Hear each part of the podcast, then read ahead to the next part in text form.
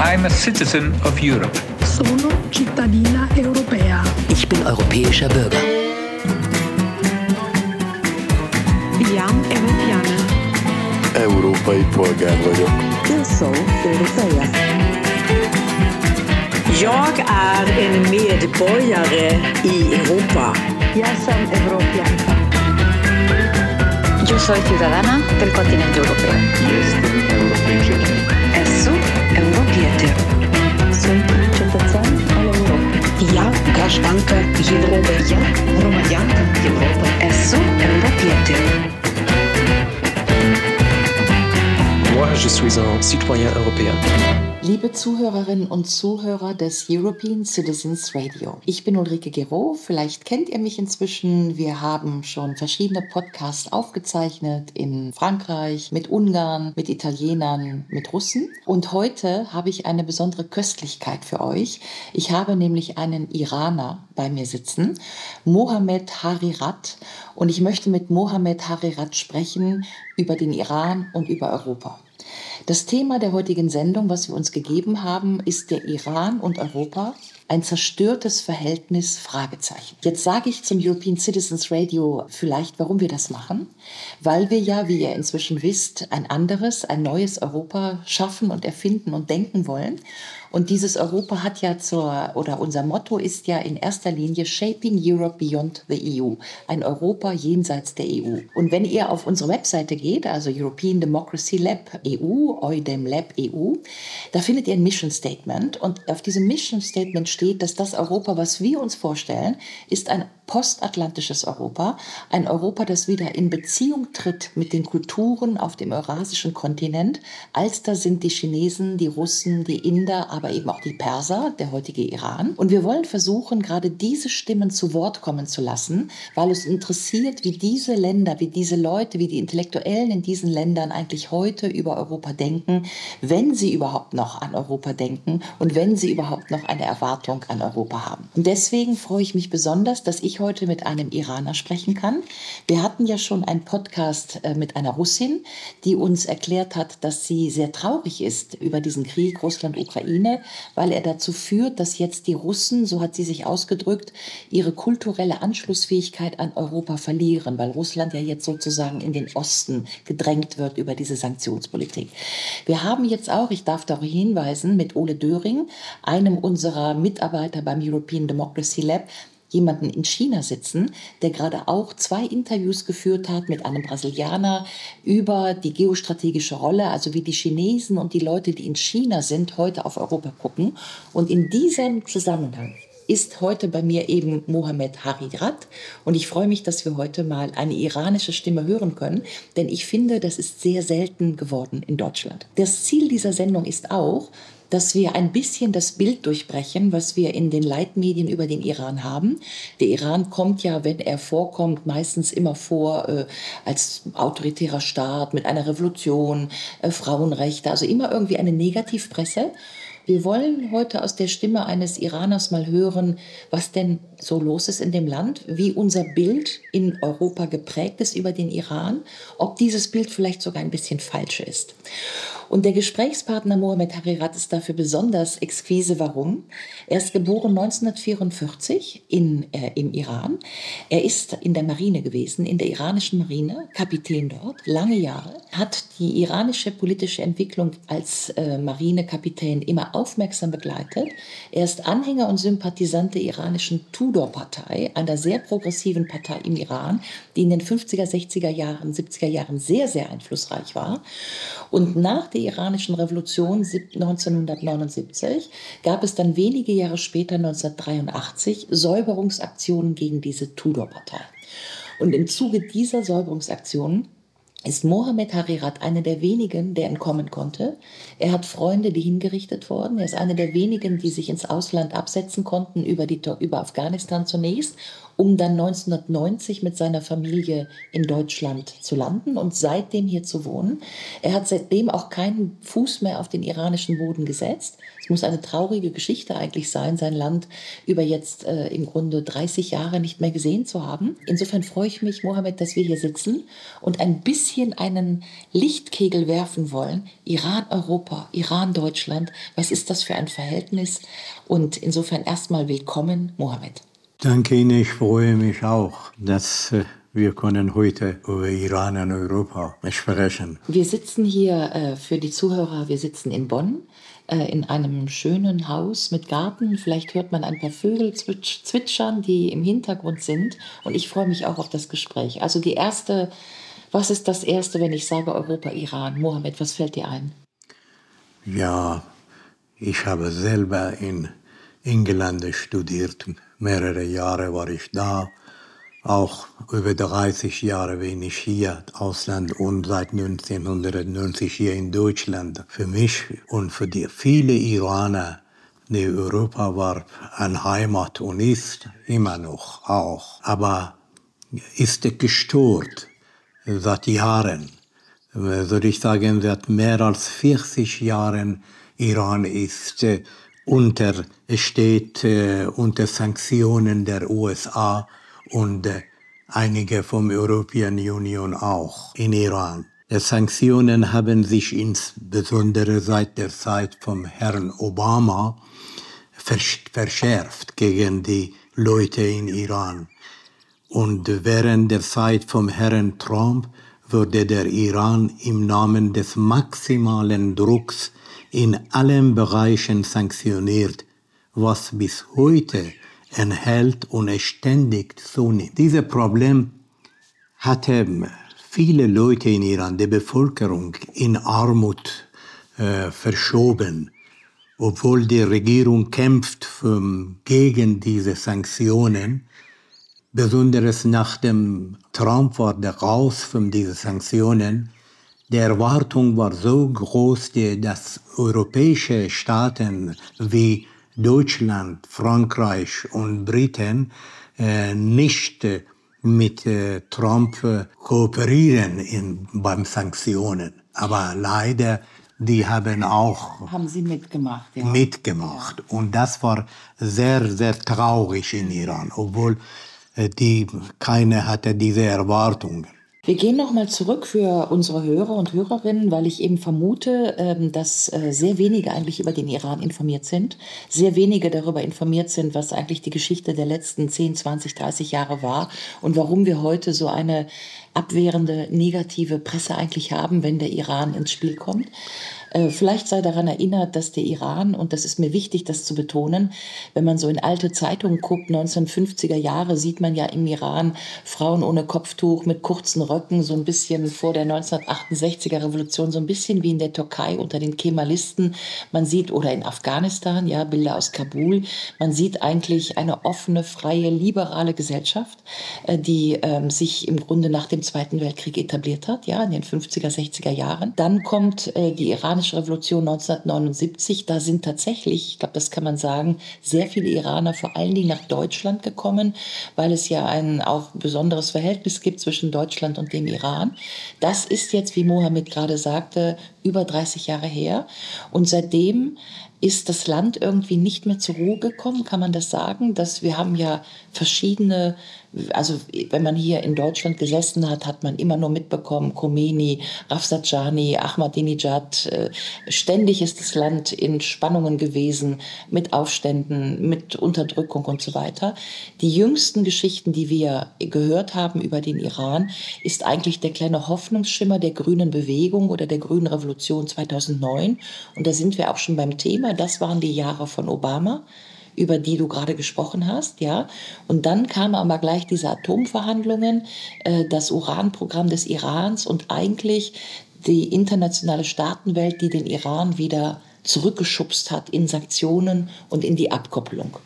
Ja, haben Sie sehr gut gesagt. Das ist äh, normal vor einem Land nach der Revolution. Äh, wir haben acht Jahre Krieg gehabt mit Irak, müssen wir nicht vergessen. Und das war äh, die äh, europäische Länder, besonders Amerika, war ich in der Seite Saddam Hussein damals. Mhm. Und also viele äh, Iraner waren getötet durch den Krieg und Land war viel, in Khuzestan besonders, Khorramshahr, aber dann äh, kaputt und zerstört. Und äh, nach dem Krieg, äh, die haben versucht, äh, das Land äh, holen, überholen für die wirtschaftliche und alles. Am der Zeit Rafsanjani, die waren äh, zum äh, IWF äh, e äh, und die Weltbank gegangen und äh, die wollten die neoliberale wirtschaftliche Richtung zunehmen und folgen. Und das die haben auch gemacht. Und da, das war immer zwischen Iran in, darin, die waren Revolutionen, Leute, die waren die Revolutionen gedenken und die wollten etwas Gerechtigkeit, viele äh, und Freiheiten und die äh, Parolen und Slogan von der Revolution, aber einige, die äh, Mächtige, äh, die wollten nicht das hören, die wollten sofort alles äh, in Ruhe bringen und mit Amerika und Europa in Frieden gehen und die ähm, äh, Kapitalismus, die Werte vom Westen folgen. Okay, das heißt, du äh, im Grunde sagst du, dass äh, in der Zeit ab 2009 grüne Bewegung, der Krieg. Äh nee, nee, noch nicht die grüne Bewegung. Vom Anfang an, das war Rafsanjani als Präsident. Er hatte angefangen mhm, mit, ja, mhm. genau in dieser Zeit. Nachher war die Khatami da. Khatami hatte sehr gute Beziehungen zur ganzen Welt. Äh, äh, er hatte auch den Slogan, äh, nicht der Krieg den Zivilisation, mhm. äh, und sondern die Zusammenarbeit mit mhm. den Zivilisationen. Das ein Jahr im UN war die äh, dann ähm, äh, als, als Slogan. Äh, aber Khatami hatte gute Beziehungen gemacht, aber den Weg hatte auch der Rafsanjani Weg verfolgt. Und äh, der Lage war ein bisschen besser, kommt die nachher die äh, Zeit für die äh, eine, habe ich gesagt, das war immer innere Kampf in Iran zwischen äh, viele Bereiche, die viele, wie sagt man, die gesellschaftliche Gruppen? Genau, gesellschaftliche Gruppen. Und das waren die Neoliberalisten waren da, Liberalen waren da, die äh, nationale äh, Kapitalisten waren da und auch einige Extreme vielleicht oder äh, die, die nennen sich gerecht, die, für die Gerechtigkeit. Dieser Kampf immer noch ist in Iran und deswegen diese Bewegungen kommen. Die, diese grüne Bewegung war so, dass natürlich nach der Revolution einige ähm, Hardliner, die waren gegen die Freiheit für die Frauen, für die Kleidung und so und so. Es war ein bisschen stark, die äh, Hijab und so und so. Und äh, einige Viele waren auch wegen die ähm, ihr Sagen oder Schreiben oder so in Gefängnisse und das war auch nicht vom alles von der Regierung äh, gemacht, sondern auch die, diese Gruppen gegeneinander. Ja, gegeneinander. Das genau, das ist normal in, in einem Land nach der Revolution. Mhm. Aber eine, ähm, eine rote Linie war immer da und geradeaus nach vorne geguckt und Vorschriften gemacht und das Land in a progressive way äh, weg äh, gemacht und macht immer noch. Können wir denn, äh, weil also ich diese rivalisierenden gesellschaftlichen Kräfte, verstehe versteh ich das richtig, dass es im Prinzip progressive Kräfte gibt, die immer sagen nach vorne, wir müssen sozusagen in eine progressive Zukunft und diese Kräfte konkurrieren mit den... Und unabhängig. Und unabhängig. unabhängig. Das war das der wichtigste. Okay. Das ist der wichtigste. Dieser Kampf immer noch ist da, ist die Unabhängigkeit. Gegenüber denjenigen Gegenüber Kräften, die, die den USA weil die USA und auch Europa, weil die wollen immer eigene Werte diktieren. Mhm. Weil die Gesellschaft ist anderes. Unsere Gesellschaft hatte den Osten, besonders Iran, China und viele arabische Werte. Wir haben eigene Werte. Mhm. Wir sind nicht dagegen. Wir, wir haben gewohnt, wir seit Jahren, hundert Jahren, mehr als äh, viele hundert Jahre mit diesen Werten gewohnt sind. Zum Beispiel, was, was für Werte, an was denkst du jetzt? Zum Beispiel die Perser haben eigene, eigene Wege zum äh, Hijab ist in Iran. Meine Mutter, meine Schwester damals beim Schah, auch viele waren mit Hijab da, weil dies das islamische. Das ist eine, als eine Kleidung. Es war nicht äh, abnormal. Aber gibt, da, da gibt es auch einige Frauen oder Mädchen oder so und so, die waren ohne Hijab during äh, das äh, Shahs Regime. Und nach Revolutionen waren auch einige, aber die wollten nicht die islamische. Das wie stärkt immer. Das ist, ähm, wir viele waren dagegen. Das muss die Hijab freiwillig sein. Okay, das, das heißt, es gab im Prinzip auch an der Kleiderordnung festzumachen, die liberalen Kräfte der Gesellschaft, die unabhängig sein wollten, liberal keinen Schleier tragen wollten. Und gab nee, die haben nicht gesagt. Die waren direkt, keine hatte in Iran gegen die Hijab gesagt, mhm. weil die die funktionieren alle auf den Namen Islam. Mhm. Ne? Und Islam ist nicht gegen die Hijab. Aber zum Beispiel Khatami oder Musavi, die anderen wollten ein bisschen lockern. Mhm. Und äh, was die jetzt die Khamenei will auch machen. Und die haben gemacht. Jetzt viele äh, Frauen äh, laufen in den Straßen ohne Hijab, ohne Chador oder eine Kopftuch oder so. Also das war ja jetzt auch gerade in der westlichen Presse, diese Sportlerin, diese Kletterin, die jetzt das Kopftuch abgenommen hat. Kannst du da vielleicht noch kann passieren solche Sachen. Ich erinnere mich nicht, aber gibt es, weil diese äh, verschiedene äh, Gesellschaftler, die äh, vielleicht machen hier und da, einige sind ein bisschen Hardliner oder so, die gegen etwas machen, aber das ist nicht die Linie für die Regierung, besonders jetzt, nachdem diese Unruhe für die äh, Women, Freiheit und Leben die haben verstanden, das Signal hat die Regierung gekriegt, das äh, muss nicht so hart sein.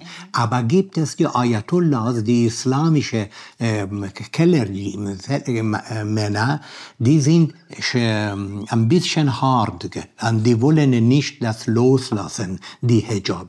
Weil wissen Sie, in Islam, die in das Zentrum auf die Gesetze steht die Frau. Wenn diese runterkommt und diese Probleme gelöst wird, dann, dann bleibt nicht viel vom Islam. Ne? Das ist alles geht um die Frauen. Die aber, ja, aber muss ich mir das so simpel vorstellen? Ich, Entschuldigung, wenn ich reinkrätsche, so. dass es die sozusagen die eher traditionellen Kräfte gibt, die von den Ayatollahs genau, genau, und so weiter bedient genau. werden und dass die natürlich eher religiös oder sogar fundamentalistisch. Da gibt es Widerstand, ja. ja. Und auf der anderen Seite sind dann die, sagen wir mal, liberalen, progressiven oder auch pro-westlichen Kräfte. Richtig. Aber sind diese Kräfte, sind die dann auch notwendigerweise pro-amerikanisch? Ja. machen die einen Unterschied zwischen Europa und den USA? Äh, und sind die dann nicht traditionell oder gibt es auch traditionelle iranische Kräfte, die trotzdem Unabhängigkeit wollen, also progressive Kräfte, die trotzdem sagen, wir sind der Iran, wir haben eine Kultur, wir wollen eine Pro, einen progressiven Iran, keinen traditionellen Iran. Wir wollen aber auch nicht, sagen wir mal, äh, pro-amerikanisch oder amerikanisch abhängig sein. Gibt es das auch? Gibt es auch, gibt es auch. Zum Beispiel jetzt, äh, da Khamenei, selbst der Führer und seine Bereich, äh, die haben ein anderes Stil, weil die äh, haben äh, den Glaubwürdigkeit von der Amerika, die verloren, ne, die Europäische Union auch ein bisschen, die wollen nach Ost, nach China, nach Russland und die Umgebung arabischer Länder. Und wegen Sanktionen hat er angefangen, weil täglich mehr und mehr und die müssen leben ne? und äh, Beziehungen finden. Die Beziehungen, die haben in China und Russland und mit den Nachbarländern ge gefunden. Aber diese liberale Werte, die, die sind dagegen. Äh, diese Bewegung nach, äh, nach Osten, die sind Die wollen- pro. die wollen, äh, im Westen, im sogenannten genau. Westen bleiben, die haben. Familien da, die haben Beziehungen da. Die sind äh, äh, ausgebildet in äh, Harvard genau. und so weiter. Okay. Seit dem Das heißt, die Elite, ist das die Elite, die akademische Elite? Kann so Genau, genau. Seit, seit dem Schahzeit, die waren alle in Europa ausgebildet, in Amerika ausgebildet. Viele, die sind jetzt Minister oder in äh, Par äh, Member of Parlament oder so und so. Alle Eliten. Die waren meistens in Europa oder Amerika äh, ausgebildet. Aber jetzt, nach Revolution, wir haben viele Universitäten sehr gute Universitäten, die haben viele, viele gute Leute und ausgebildete Leute insolviert von da. Wenn ich jetzt mit dem Mikrofon äh, in Teheran wäre und ich würde durch Teheran gehen und ich würde Wir können frei alles machen. und ich würde die Leute fragen, was denkt ihr gerade über Europa? Ist Europa für euch nur eine politische Kraft, mit der das Verhältnis zerstört ist, weil Europa zu nah an den Amerikanern ist?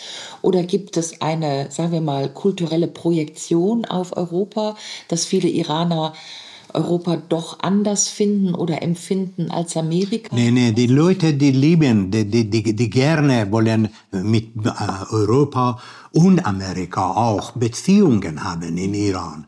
Die sind viele Leute, die wollen nicht diese Beziehungen zerstört werden. Und, aber leider, es ist nicht von, Seite Iran diese zerstört, sondern von Amerika und Europa. Wir haben immer erwartet, dass ähm, gute Beziehungen bleibt.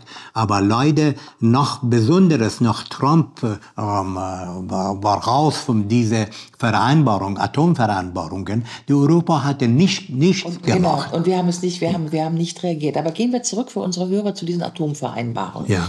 Kannst du kurz erzählen, wie fangen die an? Was ist das Problem? Das ging ja, glaube ich, so von 2009 bis 2015 wurde das dann endlich unterzeichnet. Genau. Das heißt, dass die Sanktionen dann aufgehoben wurden. Genau. Das hat dann gerade ein Jahr gedauert. Dann kam Trump und der hat das Atomabkommen wieder außer Kraft gesetzt. Und der Iran hat sein Uran, äh, der Iran hat dann das Urananreicherungsprogramm wieder Genau, jetzt bis 60 Genau. Prozent, Und ja. Europa hat eben nicht reagiert, obwohl wir ja eigentlich auch Signator, Sig- Signatarstaaten waren. Hm. Also wir hätten ja auch intervenieren können. Sag noch mal was zu diesem Atomprogramm und wie das ähm, gewirkt hat, äh, auch auf die iranische Bevölkerung. Die Sanktionen haben ja lange gedauert. Das hat ja tatsächlich den Iran auch pauperisiert. Und, Immer noch, Ja, sind Sanktionen. Alle Sanktionen sind da, ja. und wie jetzt ja wieder durch Trump Ja. und welche Enttäuschung vielleicht dann auch mit Europa verbunden ist. Ja, das ist richtig, weil Iran hatte erwartet, nach Biden kommt im äh, Nach Obama. Äh, na- nach Trump, Biden hatte versprochen beim der Vorwahl in so, okay, ja, in der Wahl er, 2020 dass die Sank er will äh, wieder alles gut machen, aber hat er gar nicht gemacht und die Europäische auch verfo- verfolgt. Die haben gar, gar nichts gemacht. So Iran musste was machen, musste wirtschaftliche Situation besser machen und deswegen ist nach nach Ost geguckt und äh, nach Osten gegangen. Aber iranische Leute und Regierung auch, die will gute Beziehungen mit Europa und äh, Amerika haben, aber nicht etwas zu diktieren. Äh, was muss gemacht werden, äh, muss eher mit uns sein, unsere Politik verfolgen oder so und so. Iran hat eine eigene Politik und will unabhängig bleiben auch. Was heißt nach Osten gucken? Heißt das zum Beispiel Stichwort die Seidenstraße wieder aufbauen? Also man- Genau, genau. Die sind viele Programme, die sind alle können verwirklicht sein. Das ist die Seite, die äh, Rote und äh, Belt und Rot äh, kann vom Iran durch äh, dann bis Mediterrane oder der Ober, Oberteheran nach Europa. Und die machen, die Chinesen machen viel, investi die investieren viel auch in diesen Weg. Und das ist zum Beispiel jetzt ist die Korridore South-North zwischen Iran von Bandar Abbas bis St. Petersburg und äh, durch die Armanistan, äh, Kaspienmeer und dann Armanistan und Russland. Das ist fast fertig und die machen viele Beziehungen und Gas, Öl und alle durch äh, India nach Chabahar, vom Chabahar mit dem Zug nach äh, Ansali in Kaspienmeer, vom Kaspienmeer nach äh, Russland und Europa. Äh, die sind viele Möglichkeiten für mich. Würdest du sagen, dass das äh, tatsächlich strategische und geoökonomische und geostrategische Ambitionen sind, den Iran, sagen wir mal, unabhängiger von den USA zu machen und auch vom amerikanischen Geld? Die haben sehr gut gemacht in Iran. In Geoeconomic und Geopolitik bis jetzt, die haben sehr gut gemacht. Es sind viele Möglichkeiten. Der letzte ist in Iran auch die Lithium dass äh, die haben Lithium braucht man für die Batterien, für diese Genau, genau, das ist 8,6 Millionen Tonnen. Das ist die zweite größte Mine in der ganzen Welt. Mhm. Das ist vor ein paar Wochen in Iran, die, äh, die haben festgenommen, ja. Äh, das, das ist sehr wichtig und europäische, weil die wollen die vom Gas und Öl verreisen sich bis 2035 alle äh, Autos, elektrische Autos haben, die brauchen diese Lithium und äh, Iran weiß das. Und das muss gute Beziehungen sein inzwischen mit Iran. Und Iran ist das Zentrum von Energie, Gas und Öl und Lithium und alles. War es immer, also ich meine, Iran hat ja auch aber jetzt mit, mit Lithium ist auch die, für die Zukunft. Das ist die äh, für die Zukunft, für die alles, nicht, nicht nur für die Batterie, für die Solar, äh, für die iPhone, für die Computer, für die alles, die brauchen äh, die Lithium auch. Wenn du jetzt zur Europäischen Kommission gehen würdest und du hättest jetzt einen Termin mit Frau von der Leyen, Heute, was würdest du ihr sagen, was sie machen ah. soll mit dem Iran? Ja, ich glaube nicht mehr viel um Frau von der Leyen. Sie, sie ver verfolgt eine, nach meiner Meinung nicht eine richtige politisch für die eigenen Leute, für die europäische da Union. Da können wir uns, danke, dass du das sagst, gerne darauf einigen, weil deswegen machen wir das European Citizens Radio, Shaping Europe Beyond the EU, weil wir auch vom European Democracy Lab äh, der Überzeugung sind, dass die EU in ihren eigenen Strukturen nicht mehr funktioniert, nicht mehr für die europäischen Bürger funktioniert, nicht mehr für die europäische Wirtschaft funktioniert und dass die EU eine Technostruktur leider geworden ist, die wir dringend demokratisieren müssen, dringend ähm, äh, anders gestalten müssen, parlamentarisieren müssen und wo wir, deswegen sitze ich hier mit Mohammed, auch über den Kontakt Europas zu den anderen Kulturen der Welt neu nachdenken müssen. Also wohin orientiert sich Europa? Du sagst gerade für den Iran, dass der Iran, wenn ich das richtig verstehe, so ein bisschen an einer Scheidelinie steht, dass es genau. zwar Eliten gibt, genau. die immer noch sehr Amerika orientiert sind, ja, genau. die seit 79 de facto, aber dass auf der anderen Seite es im Iran in den ökonomischen Strukturen mit Blick auf Lithium, die Energieunabhängigkeit, das Bedürfnis nach Souveränität, es eine Art Orientierung nach Osten gibt. Das hast ja, du uns erklärt. Ja? Genau. Das heißt, wir haben ein Spannungsverhältnis auch zwischen ökonomischen und großen gesellschaftlichen Kräften im Iran, die in den Osten wollen, während wir auf der anderen Seite noch Eliten haben. Du sagtest es eben, die in Amerika ausgebildet sind, in den Parlamenten sitzen und die das Land noch in, sagen wir mal, in dieser Amerika-Orientierung mhm. halten. Und meine Frage ist jetzt eigentlich, Quid für Europa. Ist das eigentlich auch eine Frage, die wir uns in Europa stellen müssen, dass wir auch, sagen wir mal, Eliten haben, stimmt ja auch, die sehr amerikanisch ausgerichtet sind, aber auf der anderen Seite eine Politik machen, jetzt doch aktuell durch diesen ukrainisch-russischen Krieg, der ja auch Europa vom Osten abschneidet.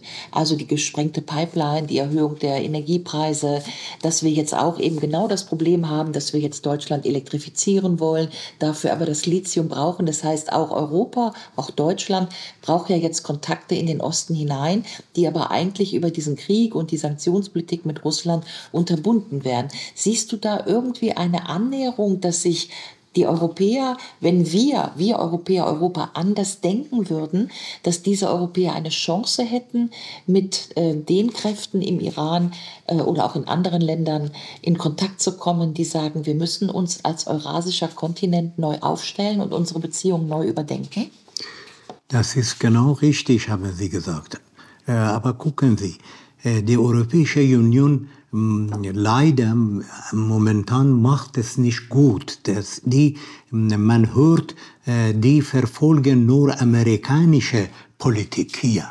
Ja, gegen, manchmal gegen eigene Länder in Europa.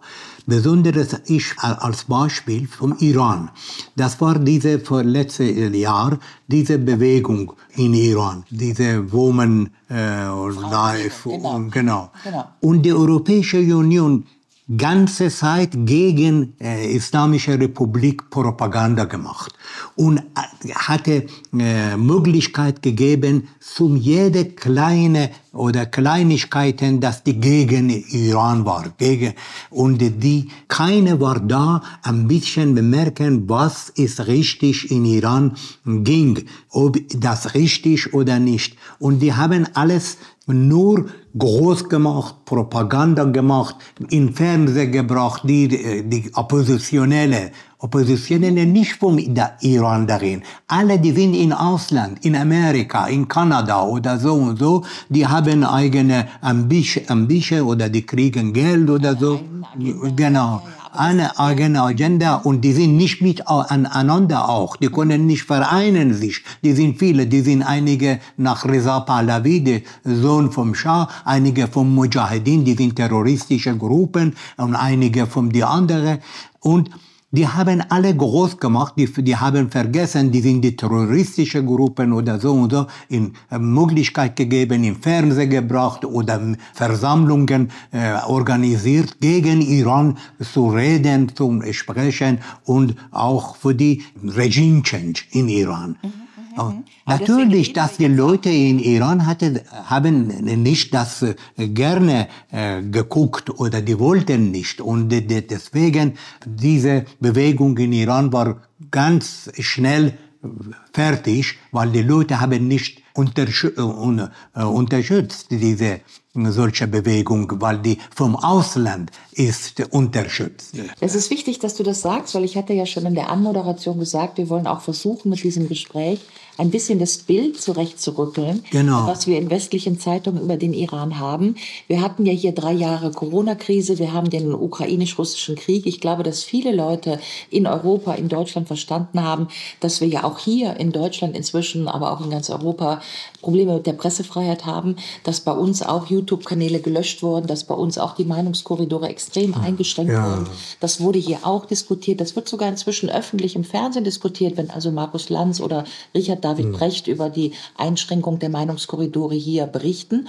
Und ähm, also ich selber äh, konnte das ja auch an einem meiner eigenen Person wahrnehmen. Ja, Ulrike Gero, wie gesagt, ich habe ja zwei kritische Bücher geschrieben, einmal zu diesen Corona-Maßnahmen, einmal äh, zu dem Ukraine-Krieg und äh, der russischen oder der, der europäischen Sichtweise auf diesen Krieg. Und ich habe am eigenen Leib erfahren können im letzten Jahr, in den letzten zwei Jahren, wie sehr hier äh, Bilder sozusagen umstritten sind, wie sehr der Kampf um Deutungshoheiten ist. Und ich würde intuitiv sagen, wenn man das mal erlebt hat, also wie äh, de facto unsere Presse schon, sagen wir mal, gelenkt ist, ja, oder vor allen Dingen, das ist, glaube ich, das Wichtige, Mohammed, welche Informationen wir nicht mehr bekommen, ja, ja die wir nicht ja. mehr bekommen, also was nicht mehr berichtet wird. Wir haben ja dann auch keine Korrespondenten mehr vor Ort. Du sagst jetzt, bei dem Iran geht es im Wesentlichen darum, dass es ähm, äh, Ex, äh, Exil-Iraner sind, ja, die in London ja, oder in ja, genau. sitzen und da kann man dann mal ein Mikrofon hinhalten äh, und dann wird sich diese Meinung, die wird dann aufgebläht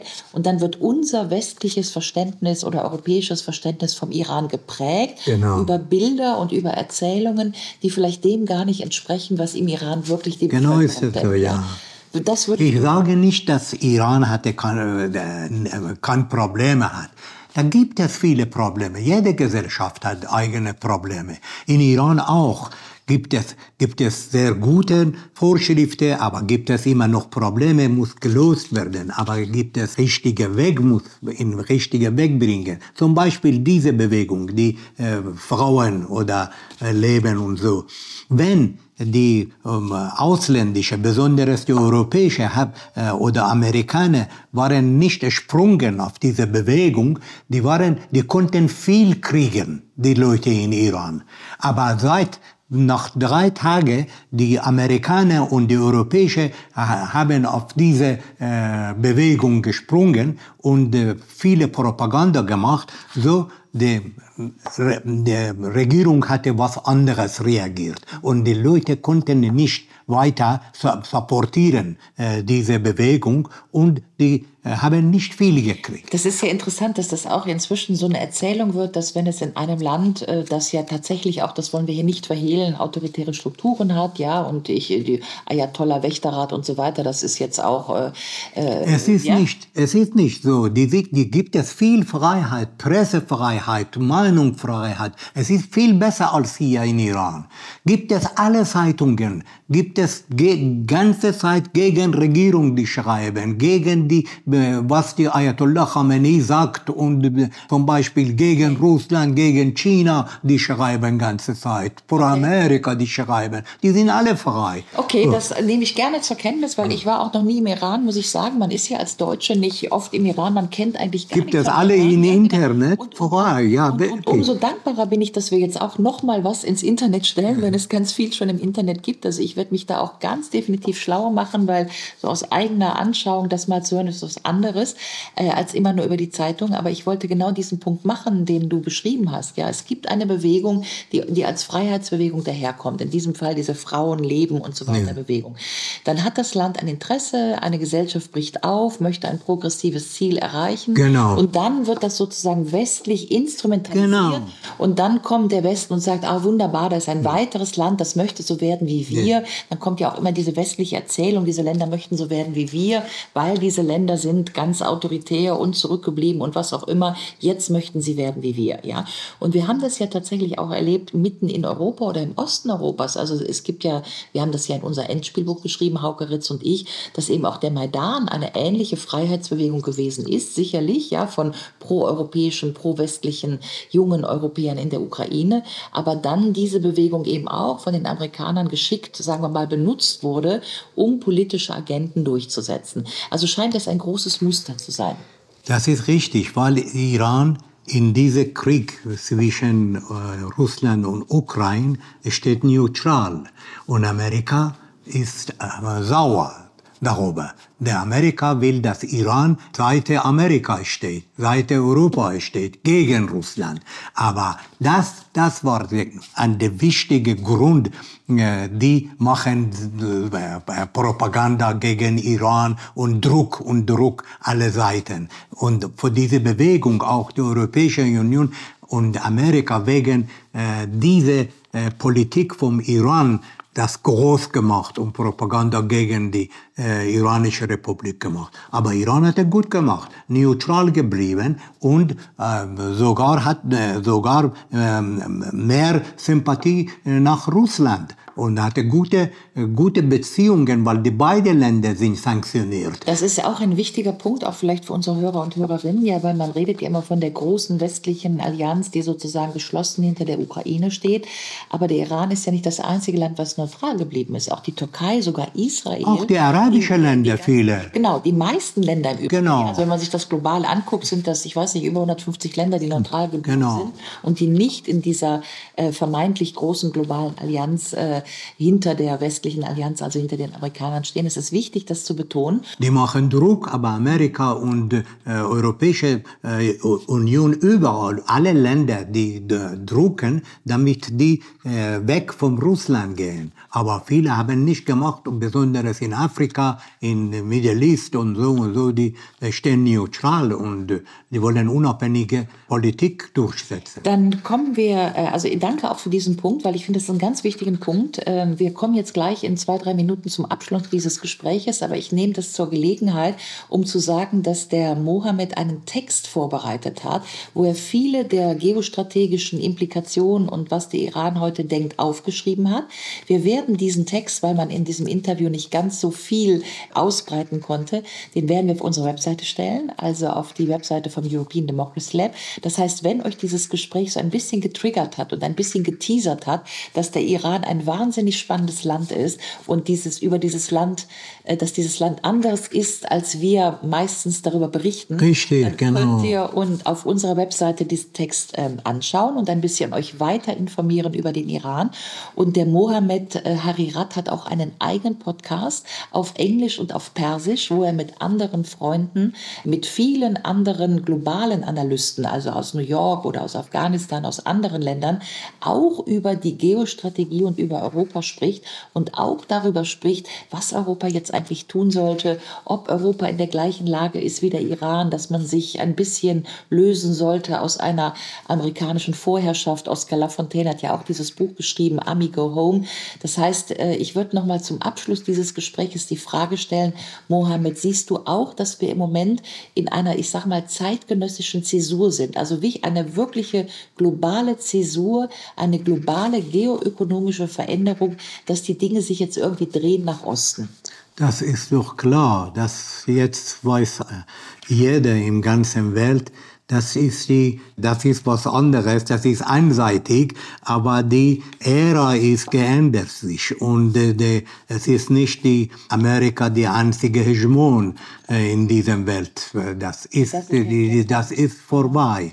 Die sind jetzt viele äh, Multi, Multi Multipolare Welt. Pol polare Welt. Die und die China ist da, Russland ist da, India ist da, Brasilia ist da. Ja, und ich und, äh, genau. sozusagen und Europäische Union hoffentlich kommt später in eine gute Richtung und eine Polar für, für sich selber. Genau, aber dafür muss Europa sich eben demokratisieren, muss seine Souveränität. Viele Änderungen muss gemacht muss im Prinzip ein bisschen das machen, was Macron ja versucht, ja, der immer von einem emanzipierten, souveränen Europa spricht und äh, eben tatsächlich ja auch ein bisschen so eine Ausnahmegestalt ist, indem er jetzt äh, sehr oft mit Putin gesprochen hat, äh, um diesen Krieg zu beenden oder auch schon in China war. Also Macron scheint ja tatsächlich äh, ein bisschen an de Gaulle anzuknüpfen, der damals schon gesagt hat, Europa braucht eine Äquidistanz. Das war der Begriff ja. von de Gaulle, eine Äquidistanz, also eine gleiche Distanz zu Amerika und zu Russland. Man hat das Gefühl, dass Macron an diesen Unabhängigkeitsgedanken Europas noch am ehesten anknüpft, ähm, ohne jetzt äh, in allen Politikbereichen ein großer Fan von Emmanuel Macron zu sein, würde ich gerne sagen, dass das European Democracy Lab diese Ideen teilt, nämlich dass wir, wenn wir eine multipolare Welt wollen, darin natürlich auch einen europäischen Pol haben müssen. Aber der kann ja auch nur passieren, ähnlich zum Iran, ähnlich zu allen anderen Staaten, wenn wir uns unabhängig, unabhängig machen und genau. emanzipieren und dann eine multipolare genau. Welt bauen. Das aber es ist, ich entschuldige, aber es ist, das wäre schön, diese Polare, die brauchen einander mit. Ja, genau, genau, das ist genau. wichtig. Das- Europäische braucht Iran, India und die anderen für die, äh, ähm, viele Sachen. Und wir brauchen Europa und die andere und die andere Moment, müssen genau. zusammenarbeiten. Wir brauchen einander. Wir brauchen einander. Genau, ich bin dankbar dafür für diese Aussage, weil eigentlich ist das auch genau äh, in unserem Mission Statement vom European Democracy Lab, dass wir sagen, als Europäer wollen wir daran arbeiten, auch die politischen Kulturen der anderen Länder wiederzufinden, also eben Persien, Iran Ja. oder Indien oder Russland, China, dass wir aus unserer Sprachwelt auch im Westen herauskommen, dass das alles totalitäre, autoritäre Regime sind, die man mit Sanktionen überziehen muss, von denen man sich abkoppeln muss, sondern dass wir wieder miteinander reden, dass wir auch die Reichtümer, die kulturellen Reichtümer entdecken, dass wir vielleicht mal ganz nüchtern gucken, wie die politischen Systeme aussehen und wie wir uns da verständigen und eine Interessenspolitik äh, machen können im Sinne einer multipolaren Welt, sodass alle Länder eine Chance haben, für ihre Bürger eine gute Politik zu machen und gemeinsam im Grunde sich in der Welt zu finden. Sehr gut gesagt. Sehr gut gesagt. Sehr gut Mohammed, ich schlage vor, auch für unsere Zuhörer und Zuhörerinnen, übrigens vielleicht das noch, der Name Mohammed Harirat, Harirat, das habe ich mir gerade erklären lassen auf Persisch, das heißt Wahrheit. Ja, also wollte ich nur mal kurz hier ins Radio flüstern. Ich bin morgen auch noch in Bonn. Ich werde morgen noch mal die Gelegenheit haben, mit Mohammed zu sprechen. Ich freue mich schon drauf, weil ich das Gefühl habe, dass wir ganz viel zu entdecken haben im Iran, welche Ambitionen der Iran hat, was er für eine Aussöhnung oder eine Verständigung mit Europa will, wie wir uns auch ökonomisch brauchen, ganz egal, weil wir wollen ja eine grüne Agenda machen, also brauchen wir das Lithium, wir müssen uns ökonomisch, geostrategisch verständigen. Mohammed, wir setzen das morgen fort, das Gespräch. Wir machen morgen nochmal 40 Minuten und versuchen nochmal herauszufinden, Gerne. wie autoritär ist der Ira Iran, was ist da eigentlich passiert äh, mit Musa Gay 1953, was ist passiert 1979, was machen die Ayatollahs, wie frei ist der Iran? Ja, also wie frei ist er wirklich? Warum sagst du, der, der ist freier als hier, die Zeitungen sind toll? Das höre ich jetzt zum ersten Mal, weil natürlich erzählen wir hier was anderes. Darüber reden wir morgen nochmal. Ich hoffe, ich habe euch, liebe Zuhörer und Zuhörerinnen, genügend getriggert und geteased. Ich hoffe, ihr hattet ähm, Neugierde und Interesse an dem, was Mohammed schon jetzt erzählt hat. Wir machen das morgen nochmal und versuchen den Iran weiter zu entdecken und weiter nochmal daran zu arbeiten, wie der Iran und Europa sich in Zukunft verstehen könnten. Danke Ihnen und gerne machen wir. Ja, ich danke Ihnen. Das war sehr schön. Hier nochmal Ulrike Gero vom European Citizens Radio mit einem Disclaimer. Wir haben jetzt jemanden aus dem Iran gehört, beziehungsweise der nicht mehr in dem Iran lebt, weil, wie ja gesagt, er aus dem Iran vertrieben wurde, 1983, der aber natürlich äh, noch Iraner ist. Wir haben diese Stimme zu Wort kommen lassen und vielleicht haben sich einige gewundert über einige Äußerungen. Es ging über Frauen, es ging über Meinungsfreiheit im Iran und man hat äh, äh Mohammed sagen hören, äh, das ist doch alles gar nicht so schlimm und so weiter.